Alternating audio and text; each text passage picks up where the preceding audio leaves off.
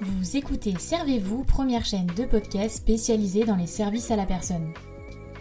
Retrouvez-nous un mercredi sur deux dès 7h pour un tout nouvel épisode en solo ou en compagnie d'un des acteurs du secteur. On y parlera actualité, témoignages d'entreprise ou encore décryptage de thématiques.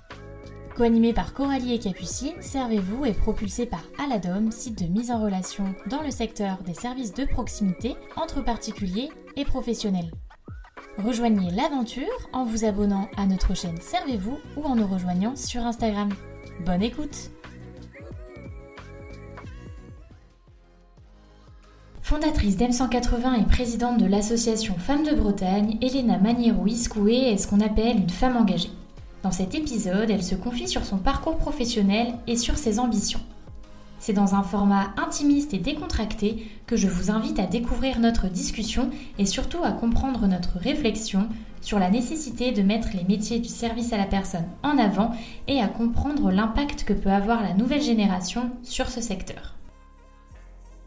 Hello à tous, on se retrouve aujourd'hui dans un tout nouvel épisode où je ne suis pas toute seule puisque comme vous l'aurez compris en introduction, je suis en compagnie de la fondatrice d'M180, Elena Maniero Iscoué, qui me fait le plaisir d'être avec moi aujourd'hui pour discuter un petit peu de sa vision du secteur et pour revenir sur son parcours professionnel.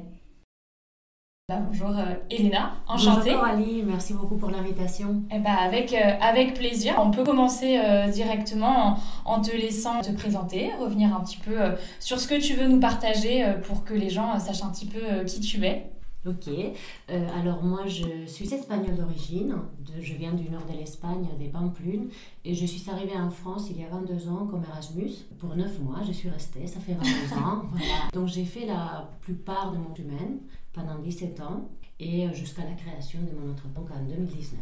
Ok. 2020. L'année de 2019 était une année d'études des marchés, euh, beaucoup de travail, mais la création euh, définitive. Février 2020, un mois avant les Covid. Ah, sympa. Oui, tout à fait. un début, du coup, dont on se souvient. Oui. Avant, du coup, de faire cette interview, forcément, je me suis un petit peu renseignée et j'ai un petit peu cru comprendre que tu avais toujours eu cette qualité d'entrepreneur. D'où ça te vient? Est-ce que tu t'es toujours dit que tu justement un jour une entreprise ou euh, pas du tout Tu n'étais pas du tout euh, destiné euh, à ça alors, merci hein, pour le compliment, parce que qualité d'entrepreneur, on, verra dans la durée.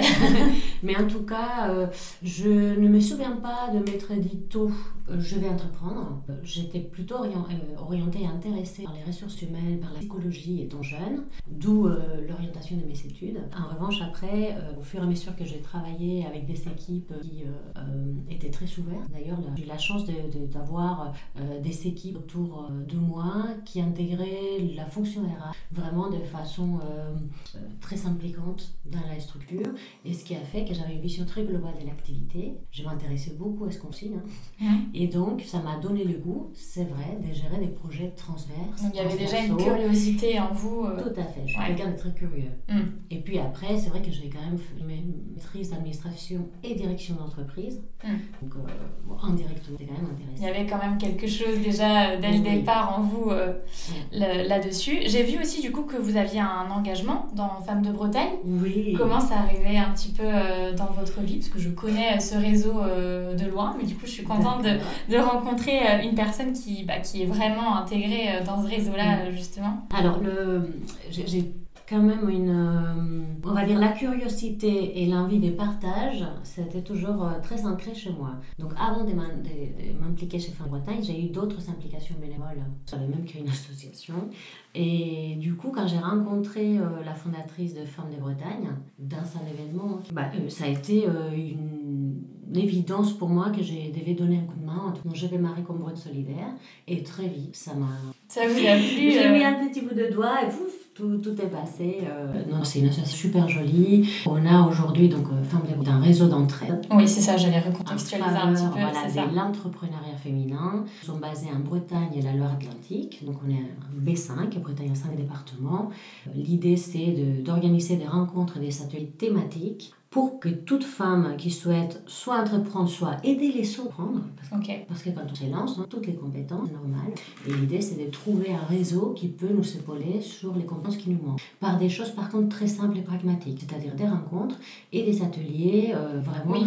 orientés, euh, très professionnels, création. Ouais, j'imagine que ça euh, ouvre aussi un certain réseau à des personnes qui n'en ont pas forcément, du moins dans le secteur dans lequel elles veulent s'implanter, et qu'elles euh, vraiment apprennent aussi euh, des autres femmes, du coup. quoi. c'est ça. une solidarité, euh, enfin aider à construire une solidarité. Voilà, c'est il y a le réseau, le réseau est basé sur de l'entraide, donc la sororité. Euh, c'est un réseau pour les femmes, mais très très ouvert à tous les autres réseaux. J'ai vu aussi que tu avais reçu différentes récompenses en 2016, donc lors des trophées femmes de l'économie. Qu'est-ce que ça représente pour toi, donc à l'échelle bah, personnelle aussi, parce que je pense que c'est gratifiant et que c'est aussi l'accomplissement de, de plusieurs choses, et aussi bah voilà vraiment euh, à l'échelle bah, professionnelle. Et, et voilà, sincèrement, j'étais surprise de l'effet que ça m'a provoqué. Ouais. Parce que tout au début, comme euh, beaucoup d'entre nous, je me suis dit non mais je vais pas postuler, euh, puis Oui. je suis pas du tout légitime, mais pourquoi faire? Ça. Une boîte en Bretagne, enfin bon. euh, euh, Parce que beaucoup de femmes se disent sûrement en fait, Exactement. cette question de légitimité. Tout à fait. Donc, pour mettre un peu dans les contextes, c'était en 2016. Moi, j'étais directrice de Digitaléo, une entreprise bretonne rennaise dans les marketing relationnels. Quand j'ai été sollicitée pour postuler là, j'étais dit, pourquoi J'ai pas le temps. Ouais, c'est ça. Et en fait, une fois qu'on remplit le dossier, et puis ensuite, quand on est euh, sélectionné, euh, c'est beaucoup de fierté pour euh, mes collègues, pour ce qu'on a accompli. C'est vrai que surtout dans des fonctions de ressources humaines on est là pour les autres, Mm. c'est les autres qu'on a envie de mettre en avant et c'est grâce aux autres qu'on est là. Et c'est aussi du coup votre moment à ce moment-là justement. C'est ça. Et donc, Mm. c'est après le moment de monter sur scène qui est un peu Un peu stressant. particulier. euh, voilà, très, très, très euh, excitant, on va dire.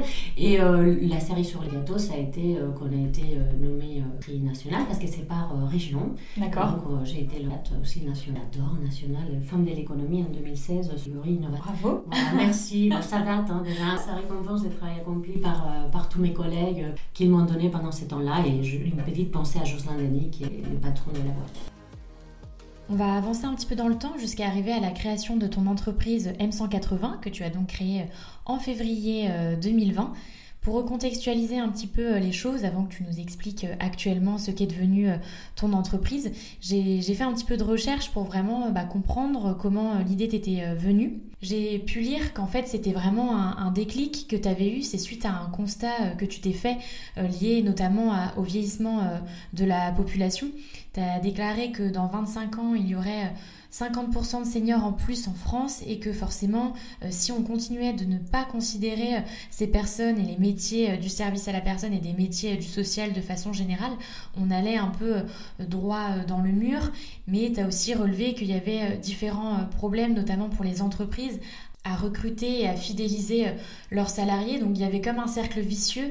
Et là, tu t'es vraiment dit qu'il y avait euh, quelque chose à faire pour accompagner à la fois les entreprises, accompagner euh, les salariés, prévenir également des risques liés bah voilà, aux mouvements répétitifs, aux accidents du travail, vraiment à l'hygiène de vie pour améliorer les conditions de travail à la fois pour les employés, mais à la fois aussi bah, pour les recruteurs.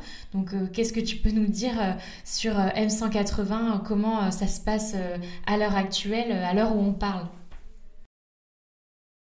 Et donc cette envie d'ai- d'aider les autres hein, s'est matérialisée par la création de M180, un organisme de formation euh, qui est spécialisé sur deux thématiques, la prévention santé et notamment les TMS, troubles musculo-squelettiques, et les pratiques éco-responsables. Donc on est né début 2020, un petit peu avant les Covid, et euh, voilà, on se développe depuis trois ans, d'abord en région Bretagne, et puis aujourd'hui, on, enfin, sur Paris aussi et les Grands Ouest. Donc ça peut aller des Boulogne-sur-Mer, donc des Calais euh, jusqu'à Bordeaux. Et euh, voilà, on commence à avoir des touches ailleurs dans d'autres régions. L'équipe aussi euh, évolue. Euh, J'ai démarré tout au début avec Théo Vény, qui, euh, qui était le premier salarié d'AM180, qui a décidé euh, l'année dernière de partir créer une brasserie. Ah d'accord, Voilà. tout autre chose. Toute autre chose aussi, il avait un profil d'entrepreneur également. Et euh, du coup, j'ai voilà, remplacé par, par d'autres personnes. Et puis du coup, nous sommes, j'ai six formateurs aujourd'hui autour de moi. Euh, et puis c'est une entreprise qui se porte bien, donc on croise les doigts pour la suite. J'ai vu que tu avais aussi une formation qui s'appelle Formation Ménage Toi. Oui. Qu'est-ce que qu'est-ce que c'est? Est-ce que tu peux nous en dire euh, un petit peu plus euh, là-dessus? Ouais, Oui, avec plaisir. Donc, euh, on a trois formations en prévention santé et, une en pratique éco-responsable. Ménage-toi fait partie de la formation, notre formation phare. Avec c'est un parcours de 11h30 qui s'étale sur un mois pour acquérir des rituels d'échauffement et des étirements personnalisés et on aborde également l'hygiène des vie, donc l'alimentation, les sommeils, l'activité physique. C'est un parcours très complet qui allie euh, session collective et rendez-vous individuel et qui permet en un mois d'acquérir vraiment des nouvelles habitudes et euh, de changer euh, voilà, des, notre routine et de mettre en place des rituels, des préventions qui durent euh, très longtemps, puisque nous, on suit des indicateurs. Et par exemple, on a 80% des bénéficiaires qui continuent cet exercice appris un an après la formation. Donc, euh, l'objectif est de diminuer les TMS, donc des lessivités, d'où les échauffements et les étirements, mais aussi l'hygiène de vie, parce qu'on est un tout. Et, euh, et ensuite, apporter un bien-être et des outils qu'on utilise au travail, mais pas que. Voilà, parce que la personne, euh, elle peut être en vacances et s'étirer également, s'occuper de sa santé. Euh. donc voilà, ce sont des rituels qui servent tous les jours. En t'écoutant depuis tout à l'heure, forcément, je, vois dans ton discours un engagement et vraiment une envie de, valoriser euh, ces métiers du, social et, du secteur du service à la personne. On sait très bien que c'est un secteur qui est majoritairement dominé par des femmes de quel œil en fait tu perçois euh, tout ça quand on voit des études hein, qui sortent et qui montrent euh, clairement euh, que beaucoup de salariés sont victimes de discrimination. Comment tu perçois un petit peu en tant que féministe, je pense qu'on peut le dire, en, tant que femme, ben, comment tu perçois justement tous ces chiffres-là et la vision qu'ont les gens sur justement ce secteur? C'est vrai que c'est un secteur euh, très féminin, c'est d'autant plus que c'est dans les sociales. Donc on a cru depuis très longtemps, on nous a fait croire que c'était des compétences dites féminines ça. qui étaient mises en avant, mais en réalité ce sont des compétences qu'on a tous parce que ce sont des métiers où il y a une technicité, beaucoup d'autonomie. Euh, on est responsable hein, des, personnes qu'on va aider, euh, euh, peu importe que ce soit pour l'aide ménagère que pour l'aide plus sociale d'accompagnement. c'est vrai que toutes les personnes qui vont à domicile aider ont un rôle important à jouer dans les liens sociaux. Donc ce sont des compétences qui n'ont pas forcément été valorisées jusqu'à présent, mais je peux vous dire qu'elles sont multiples et qu'elles mm. ne sont pas forcément féminisées. Donc je pense que le fait d'attirer des hommes dans ces secteurs-là, ça serait un plus pour les secteurs et pour les bénéficiaires.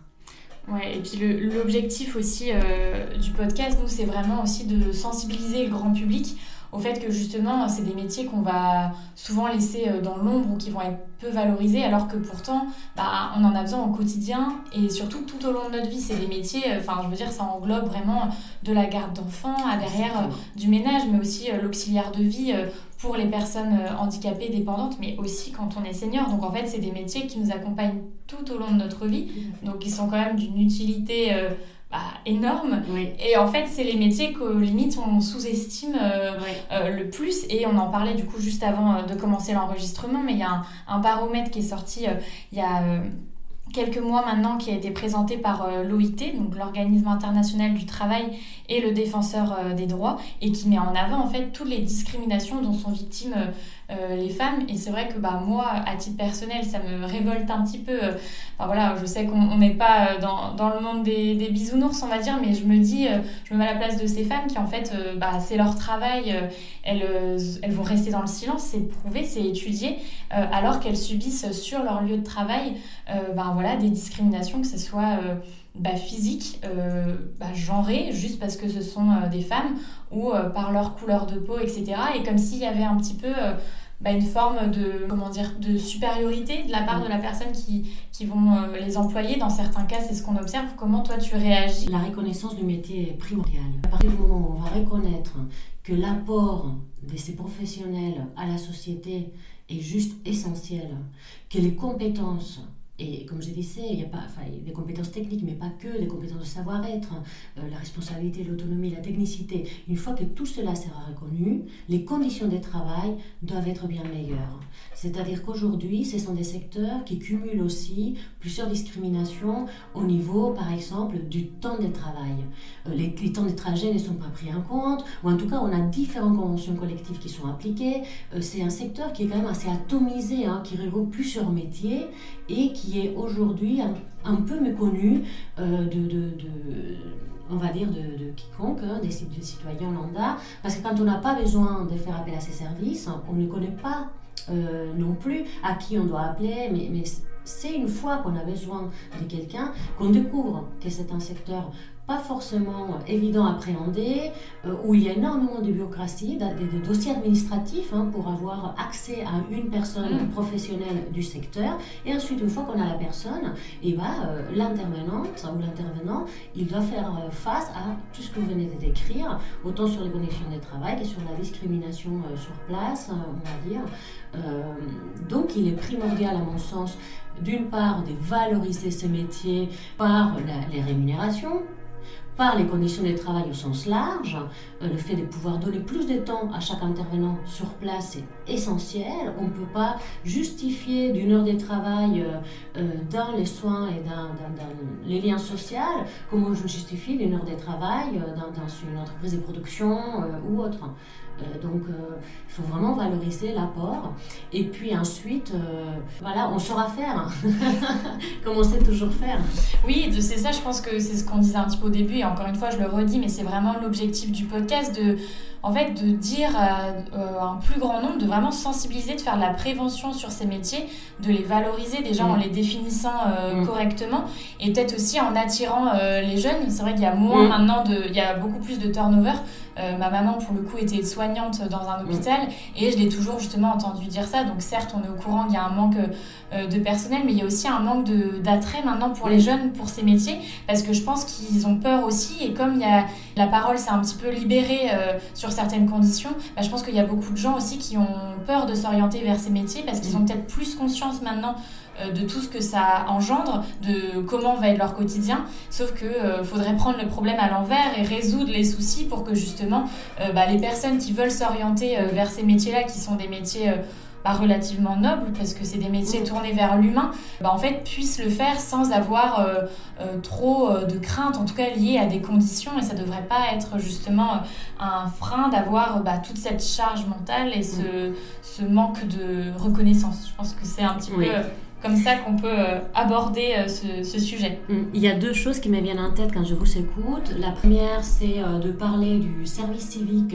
Solidarité Senior, qui est une façon aussi de découvrir les métiers, de, reprendre les liens sociaux en main, de, faire connaître aux jeunes tous les métiers du lien social et de se rendre utile tout de suite.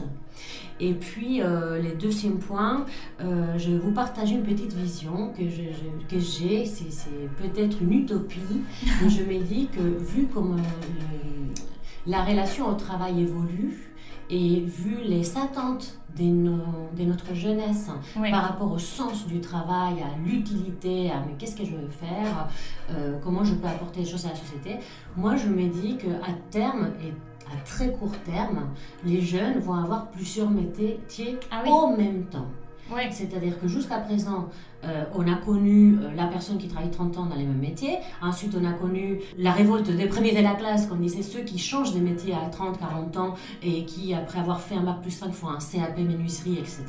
Et bien, pour moi, dorénavant, on pourra avoir des métiers en même temps et ça pourrait très bien être trois jours et demi euh, ou trois jours par mm. semaine je vais être dans, dans, les sociales et deux jours je vais être web, marketeur je vais faire des podcasts je vais faire euh, je suis euh, ingénieur développeur je vais faire du code voilà donc moi je crois à ça Oui, et puis la génération, euh, bah, la génération Z, hein, qu'on l'appelle. Donc euh, c'est vrai que c'est des, c'est une génération qui a énormément euh, d'attentes et souvent on entend voilà que les jeunes veulent pas forcément travailler, tout ça. C'est pas ça, c'est juste que c'est une génération là. Je, je suis née dedans, donc je pense que je la, je la comprends, mais qui en fait a simplement une vision qui est différente et on n'a pas peur de changer de métier, on n'a pas peur de se dire que bah en fait si notre éthique et nos valeurs ne sont plus en accord avec l'entreprise, et eh ben c'est pas grave, on trouvera ailleurs. Là où avant euh, le rapport au travail était euh, euh, complètement différent, mais du coup c'est sûr que si on, on, ramène à tout ce secteur des SAP, effectivement les personnes s'ils veulent donner du sens à leur profession, ils pourront complètement avoir ben, oui, un travail qui est relié à ce secteur et un travail dans un autre domaine. Enfin, je pense que les, les, générations à venir, elles veulent vraiment avoir du sens. Donc si c'est intégrer euh, l'humain dans leur quotidien, effectivement, il y aura peut-être des personnes qui auront euh, un, deux, trois métiers euh, qui seront complètement différents. Et c'est des, enfin, c'est des, des, personnes qui n'auront pas peur de se former et de faire des retours en arrière, on va dire, si on compare avec ce que vous pouvez nous dire avant, de retourner à je ne sais quel âge sur les bancs de l'école. Les gens n'auront pas peur de refaire des, des formations. Tout à fait. Et puis je pense aussi que les jeunes cherchent un équilibre. Et les métiers du service à la personne peuvent être très physiques. C'est ça. Euh, autant sur la charge mentale que sur la charge physique. Donc ils sont très subtils. Ils peuvent donner beaucoup de, aussi d'émotions. Hein, ils peuvent être très chargés en émotions. Euh, donc c'est pour ça que j'ai dit qu'on pourrait faire ça quelques jours par semaine. Et à côté de ça, apporter d'autres choses à la société. En tout cas, je n'ai pas la vision de, euh, d'un métier ou un autre. Un métier, c'est mieux qu'un autre. Mm. Hein, ou, ou, faire un bac plus 5, c'est mieux que faire une formation professionnalisante tout de suite. Moi, dans mon entourage, j'ai des personnes qui, à 40 ans, ont fait, euh, sont reconvertis euh, dans un métier manuel, euh, qui sont très très sérieux après avoir fait des carrières très conceptuelles, des directions de projet, par exemple. Et les jeunes, à mon avis, peuvent faire ces switches en permanence la même semaine avec des métiers plus ou moins physiques, plus ou moins intellectuels, qui apportent des choses très différentes à la société, comme moi je le fais avec mon engagement bénévole. Il y a beaucoup, beaucoup, beaucoup d'associations en Bretagne ce qui montre aussi une dynamique euh, d'engagement très forte dans notre région. Et ça veut dire aussi qu'il y a plein de personnes qui ont leur métier et à, côté de ça, soit c'est l'association sportive, soit euh, spirituelle, soit euh, en action auprès des, des, personnes qui, qui, sont dans les besoins. Enfin, on a un tissu associatif très fort qui me fait dire qu'on peut avoir plusieurs métiers, qu'il n'y a pas un métier mieux qu'un autre. Ah et notamment celui du service à la personne, service à domicile, est un métier extrêmement utile où on se sent tout de suite utile dès la première heure. Quoi. On fait face à un vieillissement de la population, les gens vont être de près ou de loin de plus en plus touchés. Donc à partir du moment où on est touché par un sujet, on, change notre, on change notre regard. Donc aujourd'hui, je préfère dire que nos regards sont en évolution vis-à-vis de ces métiers très féminisés. Euh, à nous de les rendre plus mixtes, mixtes aussi, parce que euh, ce sont des personnes qui s'occupent des autres, donc autant euh, être un homme qui s'occupe des hommes, voilà. Oui, changer un peu la, la, tendance. Exactement, changer la tendance. Et moi, je crois énormément aux jeunes d'aujourd'hui pour, pour ça, parce qu'ils sont agiles, parce que, euh, euh, contrairement à ce qu'on peut dire, effectivement, je suis d'accord avec toi, ils, ils, peuvent être très s'engager mm. si on leur donne les moyens. C'est ça. Et les moyens, c'est ouvrir euh, vraiment grand nos oreilles, nos yeux, essayer de découvrir tous les métiers et en faire plein de métiers. C'est ça. C'est des très beaux projets, c'est des très belles idées que, que tu pilotes. En tout cas, moi, je suis très contente d'avoir pu échanger avec toi. Je pense que le message euh, est bien passé. Je pense qu'on a, on a parlé de, de, plein de jolies choses et des choses un peu euh, positives. C'est aussi euh, ce que j'aime à travers le podcast, c'est voilà, de ne pas avoir que le noir, d'essayer un petit peu d'ouvrir les portes et de penser positif et de voir bah, toutes les opportunités que le secteur va apporter. Donc bah, je te remercie pour cet épisode et, et ce moment. Et puis, euh, bah voilà, je te dis euh, à bientôt. Merci beaucoup, Coralie. À très bientôt. Cet épisode est désormais terminé. J'espère qu'il vous aura plu. En tout cas, nous, comme d'habitude, on a beaucoup apprécié le faire. On vous dit à très bientôt pour un prochain épisode et d'ici là, prenez bien soin de vous. Bye